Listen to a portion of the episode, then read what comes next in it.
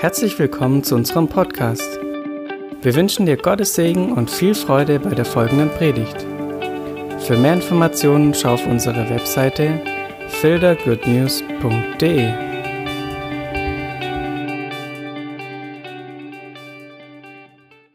Ähm, Heute haben wir einen besonderen Gottesdienst ähm, und wir haben deswegen auch jemand eingeladen ähm, zu unserem besonderen Gottesdienst, den Tobias Krämer. Die meisten von euch werden ihn kennen. Tobi hat die letzten Monate ähm, unheimlich viel im Hintergrund ähm, im Verbund ähm, mit seiner Frau Nikla zusammengearbeitet. Die haben ganz viel organisiert, ähm, waren ähm, ja, führend in der, in der Organisation, in der Sammlung der Gemeinden, dass wir dort sind, wo wir jetzt heute sind. Ähm, das haben wir natürlich in aller, allererster Linie Jesus zu verdanken, aber der Tobi hat da ganz viel gemacht. Wir freuen uns ganz arg, dass er heute hier ist bei unserem Gottesdienst. Er wird uns das Wort bringen und dann nachher auch die Einsetzung leiten. Und Tobi, kommst du nach vorne? Mal einen riesen Applaus für den Tobi. Kann ich den Notenständer nennen? Ja, klar.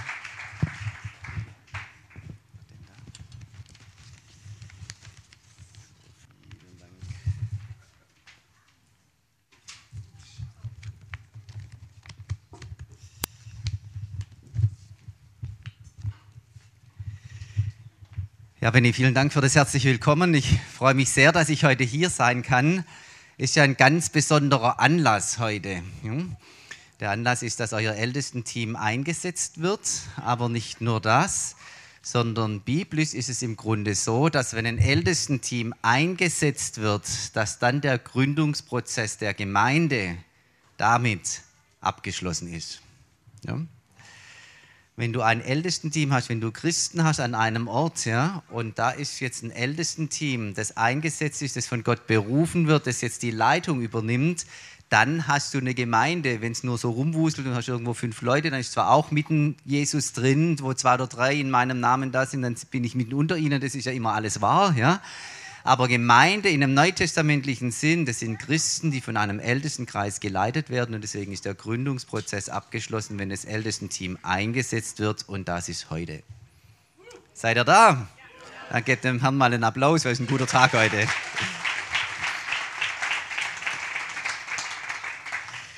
Ich habe mir gedacht, ich möchte gern mal diesem Begriff und ähm, des Ältesten ein bisschen nachgehen. Was ist eigentlich ein Ältester und wo kommt denn das überhaupt her?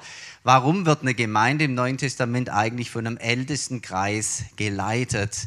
Da kann man ja schon mal über den Begriff ein bisschen stolpern, ja? wenn wir hören, dass etwas alt ist. Ja? Ich habe neulich mein Auto hergegeben, weil ich es alt fand. Ja? Mein Sohn gibt alle halb Jahr sein Handy her, weil es veraltet ist. Ja? Also wenn etwas alt ist hier in unserem Kulturkreis, dann ist es eigentlich schon auf der Abschussliste, dann rangiert man es aus, dann braucht man es nicht mehr. Ja? Wir machen das fatalerweise auch mit Menschen so. Alte Leute, die schieben wir irgendwann mal an den Rand und äh, die sind auch irgendwo noch mit dabei, aber nicht mehr in der Mitte des Geschehens. Ja? Auch da ist eine Problematik drin. Also das Alte ist bei uns zunächst mal nichts so positiv belegtes. Ja? Wenn das Alte dann noch älter wird, dann wird es nicht besser, aber wenn es dann das Älteste ist oder der Älteste, ja, wo, dann sieht es ja nur noch alt aus. Ja? Also wo sind wir da eigentlich? Der Begriff der Älteste, wo kommt denn der her? Und da entführe ich euch in die Bibel, in die ganz frühe Zeit. Da sind auch die Wertesysteme noch ein bisschen anders gewesen. In dieser Zeit, der biblischen Zeit, da ist das Alte das Ehrwürdige. Da ist das Alte das Bewährte. Das sind die Ältesten, die, die schon ein Stück Wegs gegangen sind, die schon Erfahrung gesammelt haben, die Reife entwickelt haben. Ja? Und vor einem grauen Haupt, vor einem alten Haupt, vor jemand, der Jahre angesammelt hat, sollst du dich verbeugen, sagt die Bibel. Ja? Also das funktioniert dort ganz andersrum als bei uns in unserer Gesellschaft so in aller Regel. Aber gehen wir mal rein, gehen wir mal ganz an den Anfang, in die allerfrüheste Zeit, weil da fängt dieses Ältestendenken schon an in der Zeit von Abraham, Isaak und Jakob, also in der ganz frühen Zeit. Wo diese Erzväter Israels noch Nomaden waren. Die waren mit ihren Zelten unterwegs, mit ihrem Kleinvieh waren sie unterwegs. Und da hat immer der Vater der Familie, der war der Leiter der Familie. Und wenn's, wenn die Söhne wieder Familien gegründet haben, dann war der Abraham auch der Chef von der ganzen Clique, vom ganzen Clan. Und wenn es größere Clans geworden sind, dann sind manchmal die Oberhäupter der Familien zusammengekommen zu einem Kreis, haben über Dinge des Clans befunden und da haben wir schon so etwas wie einen Ältestenkreis im Ansatz, erstmal so in dieser ganz, ganz frühen Zeit. Älteste gibt es schon, die, die Jungen gibt es hinter mir, merke ich gerade, aber die Ältesten sitzen vor mir, das ist... Pastorenkinder, okay. Naja, das, das wird noch, Simon. Dann gibt es Älteste schon in der frühen Zeit auf ganz verschiedenen Ebenen. Hier habe ich einen ganz tollen Vers gefunden, 1. Mose 50, Vers 7. Da heißt es, so zog Josef hinaus, um seinen Vater zu begraben. Josef war in Ägypten, Jakob ist gestorben, sein Vater Jakob ist gestorben, sollte begraben werden und Josef war ja eine große Nummer in Ägypten. Und mit ihm zogen hinauf alle Diener des Pharao, die Ältesten seines Hauses. Habt ihr gehört? Hallo, die Ältesten seines Hauses und alle Ältesten des Landes. Es gab Älteste in dem Haus des Pharao. Und es gab Älteste über das Land Ägypten, also diese Ältestenstruktur, die gibt es auf unterschiedlichsten Ebenen. Die kann es in einer Familie geben, die kann es in einem Haus geben, die kann es in einer Stadt geben, die kann es über ein ganzes Land geben. Immer sind es Älteste, ältesten Kreise, ältesten Gremien, die da das Sagen haben. Und so schon früh, in dieser frühen Zeit auch in Ägypten. Springen wir weiter. Ich bin ein bisschen in den Mosebüchern heute unterwegs, bringe euch ein bisschen was von dort mit. 2. Mose 3 ab Vers 16. Da heißt es, geh hin, versammle die Ältesten Israel und sprich zu ihnen. Es gibt also in dieser frühen Zeit auch über ganz Israel bereits Älteste oder in den verschiedenen Clans Ältesten, die wurden hier versammelt und die wurden ausgerichtet von Mose und ihnen wurde eine Botschaft weitergegeben. Gehe ich weiter, 2. Mose 24, Vers 1 und der Herr sprach zu Mose, steig zum Herrn herauf, du und Aaron, Nadab und Abihu und 70 von den Ältesten Israels. Da gab es plötzlich einen kleinen Kreis von 70. Nicht alle Ältesten, ja, das waren wahrscheinlich Hunderte oder Tausende von Menschen bei so einem großen Volk, ja. Aber hier war es plötzlich eine Auswahl von 70 und diese 70, die kommen später nochmal vor, für der Mose 11, Vers 16. Und der Herr sprach zu Mose, versammle mir 70 Männer aus den Ältesten Israels, da haben wir die wieder, von denen du erkannt hast, dass sie Älteste des Volkes sind. Es gab viele Älteste, es gab Älteste in den Familien, in den Clans, in den Stämmen, ja, in den Untergruppen. Aber aus diesen Ältesten haben sich Leute herausgebildet, die ein größeres Leitungspotenzial hatten. Und die hat man plötzlich erkannt. Mose konnte die im Geist erkennen und hat gesagt, hey, diese 70, die gehen noch mal eine Stufe weiter. Da sind 70 Älteste des Volkes. Nicht nur für den Stamm, nicht nur für die Familie, sondern für das ganze Volk. Könnt ihr sehen, einfach diese Ältestenstruktur auf den verschiedenen Ebenen schon in der ganz frühen Zeit. Und 5. Mose 1, Vers 13, das wird jetzt für euch neue Ältesten interessant. Da wird etwas von der Qualifikation dieser Leute, dieser 70 Ältesten gesprochen.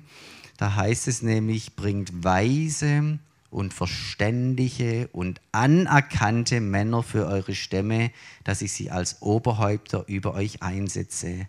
Weise, verständige und anerkannte Leute sollen es sein.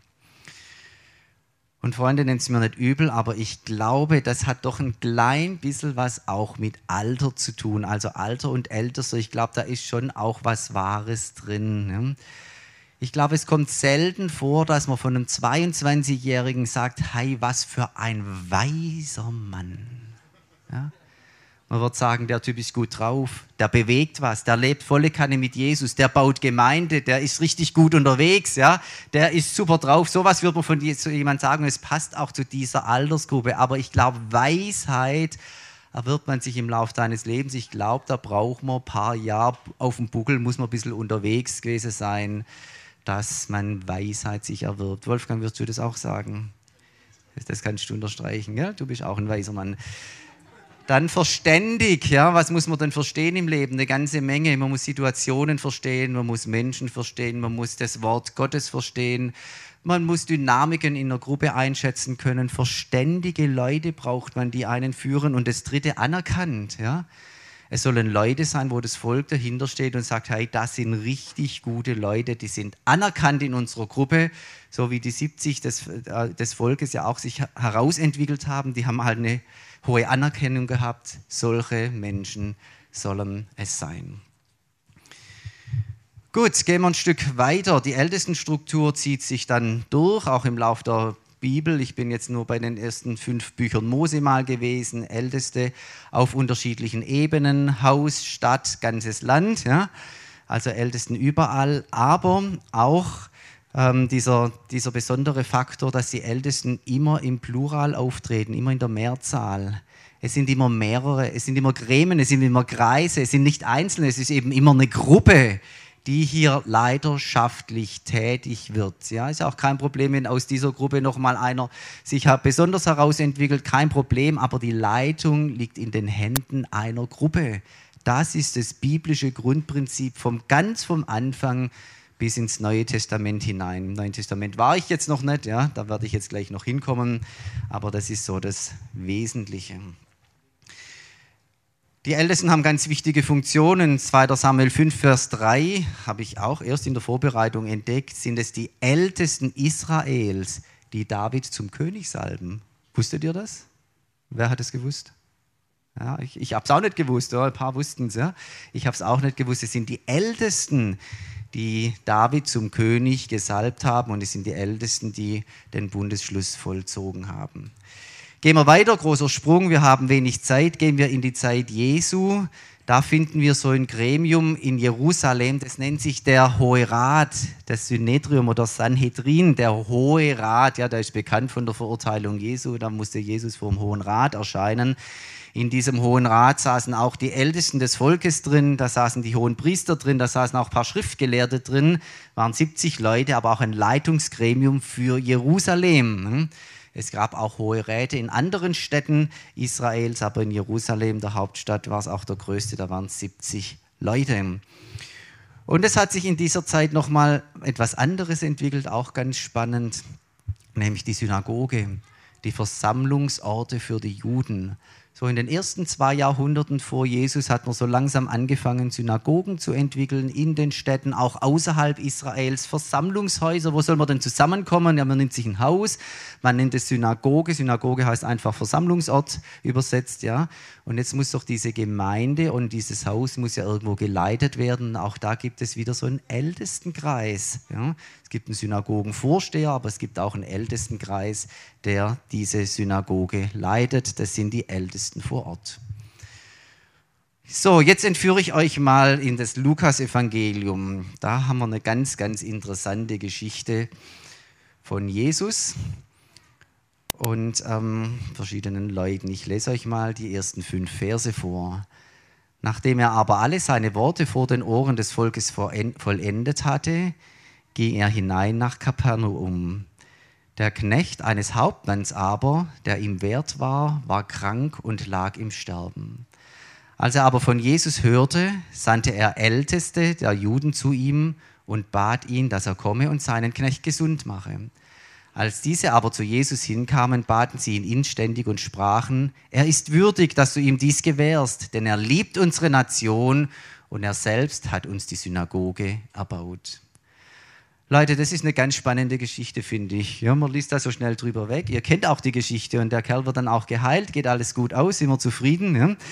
Aber da gibt es einen römischen Hauptmann in dieser Stadt und dieser römische Hauptmann ist der Besatzer Israels. Die Römer waren äh, eigentlich abgelehnt bis verhasst in damaliger Zeit, weil sie Besatzungsmacht waren. Und dieser Mann, dieser römische Hauptmann hat einen Knecht, einen Sklaven. Und da merkt man schon ein bisschen was von seinem Herz. Dieser Sklave war ihm wert, er war ihm lieb und teuer. Er hatte also eine persönliche Beziehung zu diesem Sklaven. Das war nicht immer und überall der Fall. Sklaven waren eigentlich Besitztümer. Mit einem Sklaven konntest du umgehen wie mit, wie mit, einem, wie mit einem Schrank oder mit einem Gegenstand. Ja? Aber der hat diesen Sklaven lieb gehabt, hat ihn geschätzt und dieser Sklave war nun krank. Und jetzt hört dieser römische Hauptmann, da gibt es diesen Wunderheiler, diesen jüdischen Rabbi, der Wunder tun kann, der heilen tun kann, diesen Jesus. Und kommt auf die Idee, das wäre doch eine klasse Sache, wenn dieser Jesus käme und es den Knecht gesund machen würde. So weit, so gut, so weit der Plan. Jetzt ist nur die Frage, wie kommt dieser Römer an diesen Jesus ran? Ja. Erste Antwort zunächst mal auf den ersten Blick gar nicht. Ja, was soll der machen? Der ist Römer, ja, da kommt, kann sich gar nicht den Juden groß annähern, die würden ihn gleich mal fernhalten. Wie kommt er jetzt daran? Ja? Und jetzt kommt er auf die Idee, dass er Vermittler schickt, dass er jemanden bittet, sozusagen Fürbitte zu leisten vor Jesus und er ruft die Ältesten der Stadt, die, die Ältesten der Juden und bittet sie, könnt ihr nicht für mich ein gutes Wort bei diesem Jesus ein, einlegen? Ich habe nämlich einen kranken Knecht und möchte, dass der gesund wird. Und jetzt gehen diese Ältesten tatsächlich hin und machen das. Hm? Und wie sie das begründen, ist interessant. Ja? Er ist würdig, dass du ihm dies gewährst, sagen sie zu Jesus. Hey, mach den Knecht gesund denn er liebt unsere Nation. Das war ein Römer, ein Heide, der Israel, der das jüdische Volk geliebt hat. Und er selbst hat uns die Synagoge erbaut.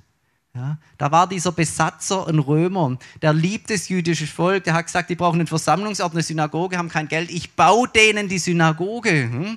Und jetzt gibt es in der Synagoge, ich habe es vorher schon gesagt, gibt es einen Ältestenkreis, der leitet die Synagoge.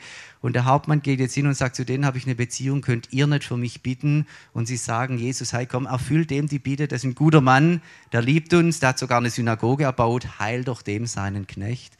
Und dieser Knecht wird gesund. Zu dieser Stunde eine ganz, ganz tolle Geschichte. Älteste einer Synagoge, der römische Hauptmann kommt und sie vermitteln zu Jesus hin. Apostelgeschichte 15 da ist die Rede davon, fand ich auch sehr spannend, dass es in der frühen Gemeinde in Jerusalem Apostel und Älteste gab.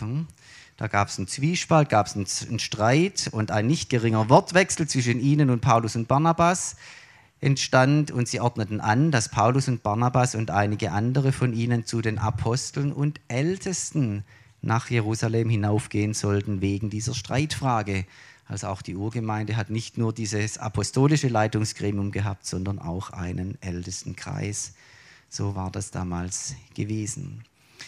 Wir haben also immer und überall diese Ältestenkreise und Paulus, und jetzt sind wir heute und hier, hat dann in seiner Heidenmission nichts anderes getan, als diese uralte jüdisch-israelische Struktur des Ältestenkreises, des leidet, ja, bis hin hineinentwickelt in die Synagoge zu übertragen auf die neuen Gemeinden und hat gesagt, in den Gemeinden draußen in der Heidenwelt soll es genauso sein. Ältestenkreise sollen eingesetzt werden und die Gemeinde leiden.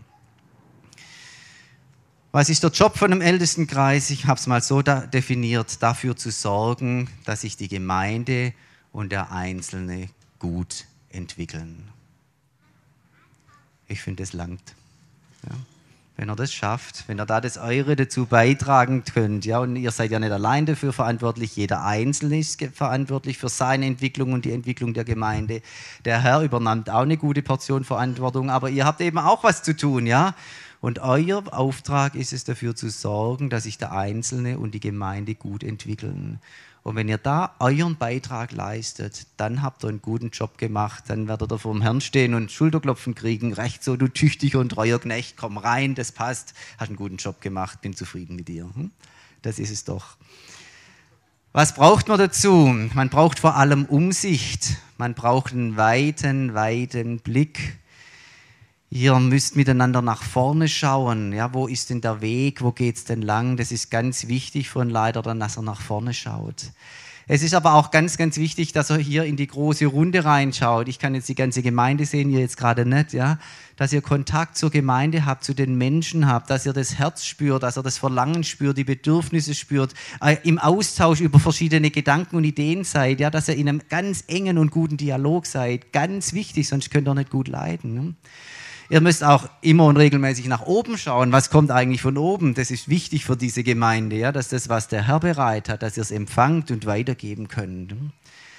Ihr müsst auch immer wieder in eurem Kreis schauen und den Blick nach innen wenden.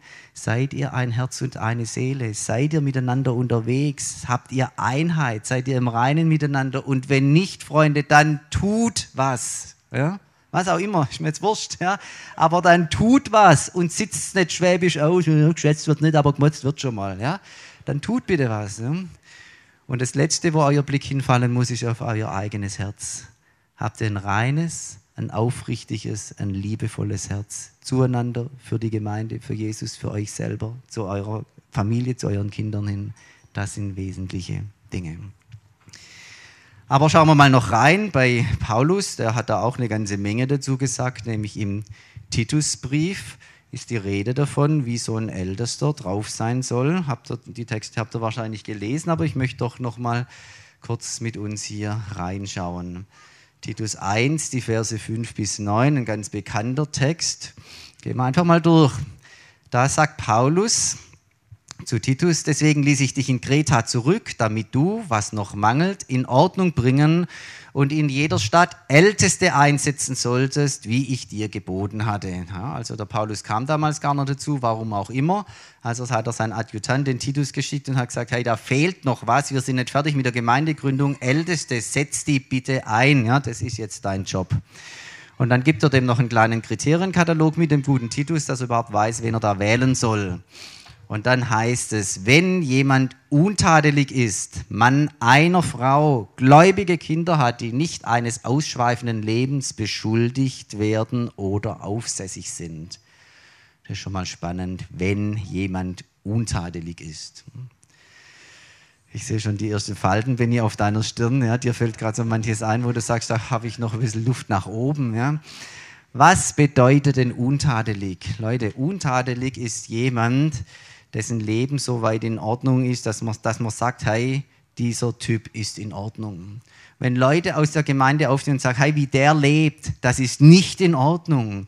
Wie, was der von Geschäftsgebaren hat, das geht gar nicht. Wie der mit seiner Frau oder seinen Eltern umgeht, das ist unter aller Sau. Und vielleicht die Nachbarn, die Ungläubigen, schwätzen schon, der will Christ sein. Wie lebt denn der überhaupt? Ja?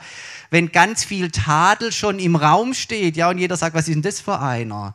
Dann kannst du nicht gut als Ältesten einsetzen. Dem wird keiner folgen. Ja? Da wird jeder nur sagen, hey, also das ist nicht die richtige Person. Ja? Aber untadelig heißt erstmal, es liegt aktuell kein Tadel vor. Es ist nicht so, dass man sagt, ja, hier liegt grundsätzlich etwas verkehrt, was bereinigt werden muss. Ja? Der Typ ist in Ordnung, der hat auch seine Ecke und Kante und seine Fehler. Das hat jeder Mensch, ja. Aber ist von seiner Substanz her in Ordnung, den können wir sehen. Dann Mann einer Frau. Im Griechischen ist da das Zahlwort betont. Das ist sehr, sehr wichtig. Ja, also es geht nicht um Männlein und Weiblein, sondern es geht um die Anzahl. Hm? Das wirkt heute etwas unaktuell, weil bei uns ist es normalerweise so, dass man tatsächlich eine Frau oder einen Mann eben nur hat. Eins zu eins gesellt sich gern, so sind wir unterwegs. Aber damals in der Antike war das anders. Ja, da gab es die Polygamie tatsächlich noch, da konnte man mehrere Frauen haben. Und das ist aber nicht das Modell Gottes. Das hat schon Jesus gelehrt. Eins zu eins ist das Modell Gottes. Und Paulus sagt, wir brauchen an dieser Stelle, wo es um Ehe und Familie und Sexualität geht, an diesem neuralgischen Punkt, ja, da brauchen wir die Schöpfungsordnung Gottes, die muss hier gelebt werden. Also Mann einer Frau. Und wenn da einer angetanzt wäre, toller Typ, aber mit fünf Frauen, hätte man damals gesagt, du, nee, also du darfst mitarbeiten und kannst viel hier machen, aber ältester, nee, soll man einer Frau sein, eins zu eins, Zahlwort. Warum ist das die Schöpfungsordnung? Weil man dann nur sich voll und ganz aufeinander einlassen kann. Ich probiere das manchmal gern aus mit den Frauen. Hört mal zu, ihr Frauen bitte. Stellt euch vor, ihr hättet euch, also jetzt mal, wenn ihr werdet nicht verheiratet, ja, das muss man schon richtig rum aufziehen, ihr werdet nicht verheiratet, ihr werdet Single, ihr hättet euch in einen Mann verliebt ja, und das ist ein richtig klasser Typ und der bewegt richtig was und der gefällt euch und der sieht gut aus und also insgesamt einfach ein, ein, ein guter Kerl. Ja. Und der hätte euch auch Interesse an euch, aber dann käme irgendwann einmal raus, der hat schon vier Frauen. Die Damen, wer von euch, Hände hoch, wer von euch hätte Bock, Nummer 5 zu sein bei einem tollen Mann? Null, gell? Das ist doch interessant, ja? Ist doch ein toller Mann, ja? Nummer 5, ja gut, da kommt noch irgendwie klar. Nein, das will eine Frau nicht, ja? Und ein Mann wahrscheinlich in der Regel auch nicht. Also deshalb Mann einer Frau, hier wird die Schöpfungsordnung Gottes direkt sichtbar, selbst in so einer Umfrage. Was haben wir noch? Das Älteste sollen Leute sein, ähm, die gläubige Kinder haben. Ja? Steht nicht alle müssen gläubig sein, aber immerhin gläubige Kinder und vor allem, die nicht eines ausschweifenden Lebensstils beschuldigt werden oder aufsässig sind. Ja? Ausschweifen oder aufsässig ist heute vielleicht in unserer sehr freien Gesellschaft noch mal ein bisschen anders, ja. Aber damals in einer, in einer sehr stark patriarchalen Gesellschaft, wenn da Kinder aufsässig oder ausschweifend sind, dann haben sie sich ihrem Vater nicht untergeordnet. Und wenn, wenn sie sich ihrem Vater nicht untergeordnet haben, dann war er nicht in der Lage, sie zu führen. Und wenn er seine eigene Familie nicht führen kann, dann wird es auch in der Gemeinde möglicherweise schwierig. Ja? Also du musst als Mann, als Frau, als Ältester in der Lage sein, deinen Führungsdienst in deinem natürlichen Kontext, in der Familie zu tun.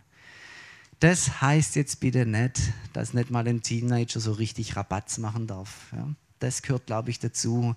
Es kann ein lernbehindertes Kind geben, es kann Schwierigkeiten geben. Also wir haben man, manche Schwierigkeit heute. Darum geht es nicht, dass die gemeint, dass diese Familien happy clappy vorne mit strahlend weißen Zähnen stehen müssen, der Reihe nach. Das ist nicht der Punkt, ja. Aber dass jemand seine Leiterschaft in der Familie in angemessener Weise ausführen kann, das ist wichtig von Ältesten. Und ich glaube, das kann man wahrnehmen, diesen Unterschied, ob er das kann oder nicht. Wie geht's weiter? Vers 7. Denn der Aufseher muss untadelig sein, hat man schon als Gottesverwalter, nicht eigenmächtig. Ja, ich und kein anderer. Leitungsteam, ältesten Team, da kann man dann immer eigenmächtig sein. Nicht jähzornig. Warum nicht jähzornig? Weil das die Menschen einschüchtert.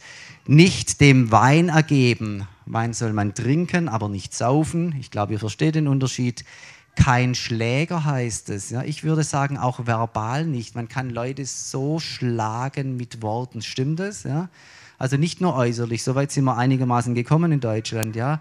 Aber was Schläge ausgeteilt werden mit Worten, das ist auch erheblich. Kein Schläger sein, ja. Ein Mensch der Gewaltfreiheit und nicht schändlichem Gewinn nachgehend. Nicht schändlicher Gewinn, ja. Es darf Gewinn geben und wenn ihr irgendwo im Business seid, der Benny oder so, ich hoffe, Benny, du machst in deinem Business Gewinn. Ja, das wünsche ich dir und ich wünsche dir sogar, dass der Gewinn sich in den nächsten fünf Jahren verdoppelt. Ja, ja, ja das wünsche ich dir.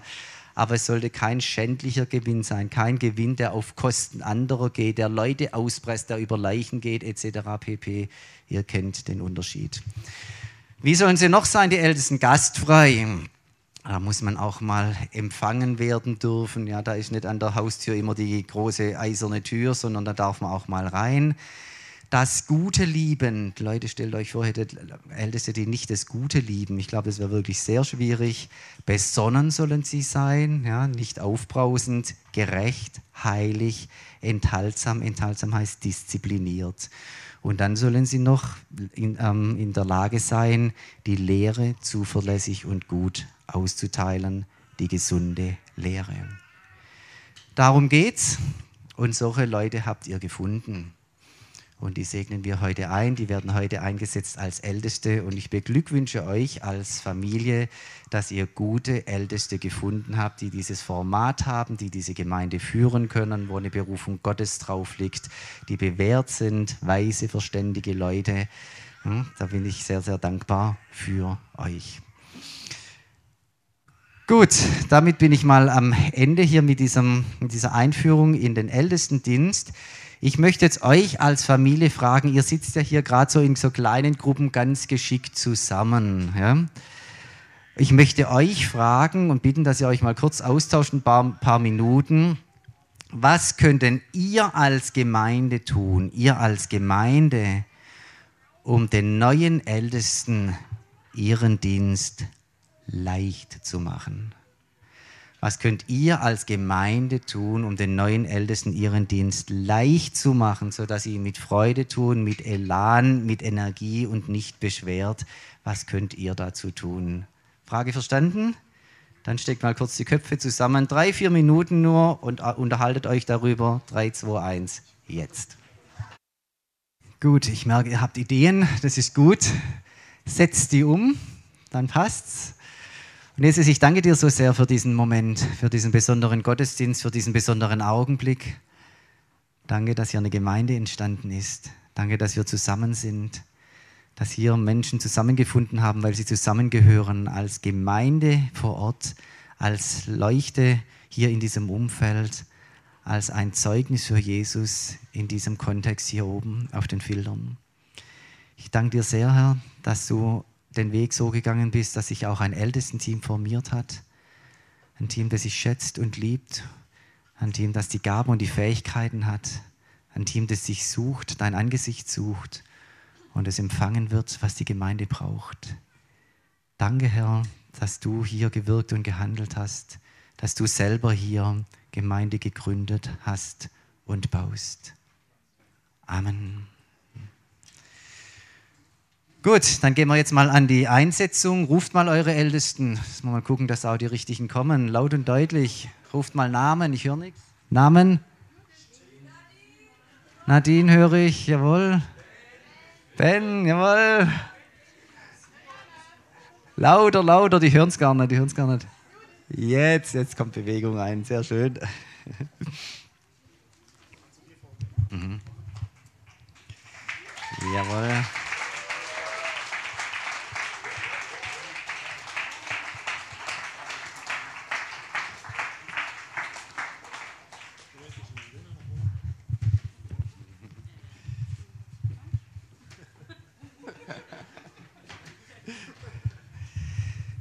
So, jetzt wird es voll hier vorne. Sehr schön, dass auch die Kinder dabei sind. Super bei dieser Einsetzung. Ich möchte euch jetzt ein paar Fragen stellen. Die werden euch nicht überraschen inhaltlich, keine Sorge. Ich habe es euch nicht vorher äh, vorgestellt, weil ihr es wisst und bereit seid. Aber ich möchte euch öffentlich fragen und auch die Gemeinde möchte ich dann äh, möchte ich ein, zwei Fragen stellen. Ich frage euch, ihr frisch gebackenen Ältesten, Seid ihr bereit, das Evangelium von Jesus Christus zu predigen und die Fülle des Wortes in der Bibel zu lehren? Seid ihr bereit, die seelsorgerliche Verschwiegenheit und das Beichtgeheimnis zu wahren und denen Vergebung zuzusprechen, die im Glauben darum bitten? Seid ihr bereit, Einsame und Kranke zu besuchen, Sterbenden beizustehen, Menschen in Notlagen zu helfen und für Frieden und Versöhnung zu wirken? Seid ihr bereit, euch für den Zusammenhalt der Gemeinde und für die Einheit der Kirche Jesu Christi einzusetzen? Seid ihr bereit, euch selbst im Glauben stärken zu lassen durch tägliches Beten und das Lesen der Heiligen Schrift, eure Kenntnisse zu vertiefen und, euch, und für euch selbst Seelsorge in Anspruch zu nehmen, wenn dies nötig ist? Seid ihr bereit, in der Nachfolge Jesu Christi jederzeit, jederzeit so zu leben und zu wirken, wie es eurem Auftrag entspricht? Dann antwortet laut und deutlich, ja, mit Gottes Hilfe. Ich möchte euch, auch euch, die Gemeinde, fragen, seid ihr bereit, diesen, El diesen Ältesten sie anzunehmen und versprecht ihr, mit ihnen zusammen dem Aufbau der Gemeinde zu dienen, so antwortet auch ihr laut und deutlich, ja, mit Gottes Hilfe. Jawohl, dann möchte ich jetzt für euch beten und euch einsetzen und lasst uns mal so machen mit Abstandsregeln, dass ihr einfach die Hand nach vorne ausstreckt und einen Händeberg macht und dann kann ich meine oben drauf legen. Und der Herr füllt die Lücken, das ist kein Problem für ihn. Vater im Himmel, ich danke dir für dieses Team. Danke für diese kostbaren Menschen. Danke für ihr dienendes Herz und die Bereitschaft, sich für die Gemeinde einzusetzen und ihr zu dienen. Danke, dass es bewährte Leute sind, gute Leute, die schon lange mit dir leben, die dein Wort lieben, die dein Angesicht suchen, die dem Heiligen Geist Raum geben und die eine große Sehnsucht danach haben, dass dein Reich kommt und dein Wille geschieht, hier in der Gemeinde, aber auch weit darüber hinaus. Im Namen Jesu Christi segne ich euch jetzt mit der Fülle des Heiligen Geistes, mit Kraft aus der Höhe. Ich segne euch mit Freude, Elan und Inspiration. Ich segne euch mit einem guten Zeitmanagement, sodass ihr die Dinge auf die Reihe kriegt. Ich segne euch mit reinen und guten Herzen. Ich segne euch mit Einheit, mit Vision. Ich segne euch mit einem tiefen inneren Frieden, mit dem Frieden des Herrn, der unterscheiden wird zwischen dem, was richtig und falsch ist. Im Namen Jesus setze ich euch jetzt in dieser Gemeinde ein als Älteste. Führt diese Gemeinde, leitet diese Gemeinde, geht dieser Gemeinde voran, geht ihr aber auch nach, zeigt die Wege, habt hörende Ohren, offene Herzen und bleibt in der Einheit, die der Herr euch schenkt, die er euch gegeben hat und die eure Grundlage sein soll.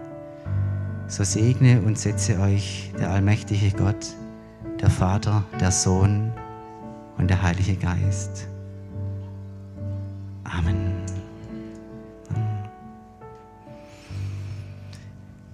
Gebt ihnen doch nochmal einen kräftigen Applaus. Ich denke, das haben sie verdient.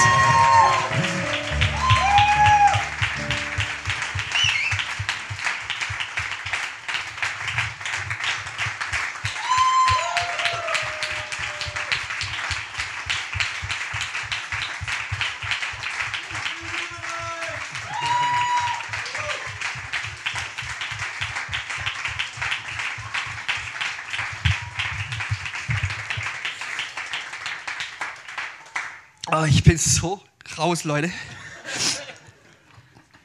Der Noah hat heute Nacht von euch geträumt. Er saß am Frühstückstisch und hat gesagt, Papa, ich habe von der Frau von Jesus geträumt. Und ich habe so, okay. Aber dann hat er, hat er gesagt, die hat ein ganz weißes Kleid angehabt mit Sternchen drauf. Und die war wunderschön. Und dann fiel es mir plötzlich ein, der hat die Braut gesehen und hat einfach die Worte gebraucht, die Frau von Jesus. Und ich kann auf das ganze Team sprechen. Mit der Ehrfurcht und der Haltung werden wir die Gemeinde behandeln. Die Frau von Jesus.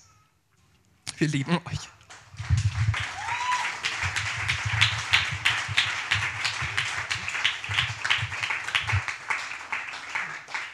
Vielen Dank, Benny. Das ist ein sehr, sehr gutes Wort. Und ich sehe, ich sage noch was für euch vorbereitet. Ganze Geschenkekörbe rollen hier an. Das ist ja gewaltig. Da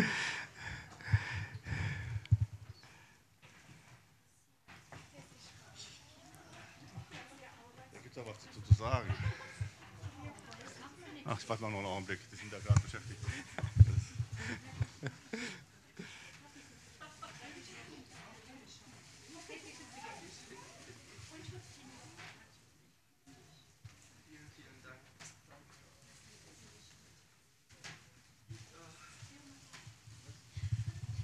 So, ja. Ich habe für euch einen Wein besorgt. Der Wein ist ein bisschen prophetisch geworden. Ich habe auch was dazu geschrieben. Äh, für jeden was Besonderes. Das ist ein Wein, der heißt Liebe, Leben, Lemberger. Das ist aber kein normaler Lemberger, sondern was ganz Besonderes. Und ich habe da einiges hin reingeschrieben. Und ich denke, für euch und für dich ist das Leben extrem wichtig. Und das, was auf dich zukommt als Ältester, soll keine Last sein, sondern Leben im Überfluss in allem. Für eure ganze Familie, für die gesamte Gemeinde ein totaler Segen. Amen. Achso, ja, danke. Das ist äh, für Simon. Du liebst Bordeaux. Aber ich habe kein Bordeaux, sondern einen Südfranzose. Und ich sag dir, mein Lieber, dieser Südfranzose stellt manchem Bordeaux in den Schatten. Du hast manches Alte erlebt und jetzt erlebst du was Neues. Und wenn du dich auf das Neue konzentrierst, dann fällt das Alte ab wie nichts. Genieße es, mein Lieber, genieße es. Ja, ja danke. Vielen Dank. Ach, lieber Ben, du trinkst gern Primitivo und ich habe kein Primitivo. Das ist ein Cuvée Montepulciano, aber ein besonderer. Extrem schwer und extrem tief. Was du bisher an Lobpreis gemacht hast, war gut und tief. Aber da kommt noch was, mein Lieber. Sei gesegnet.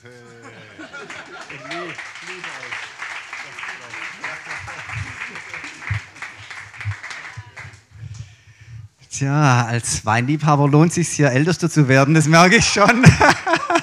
Wunderbar. Danke, dass ihr hier vorne gewesen seid, auch mit den Kindern. Ihr dürft wieder Platz nehmen und ich übergebe dann zurück an den Benny, der dann den Gottesdienst weiterführt und beschließt.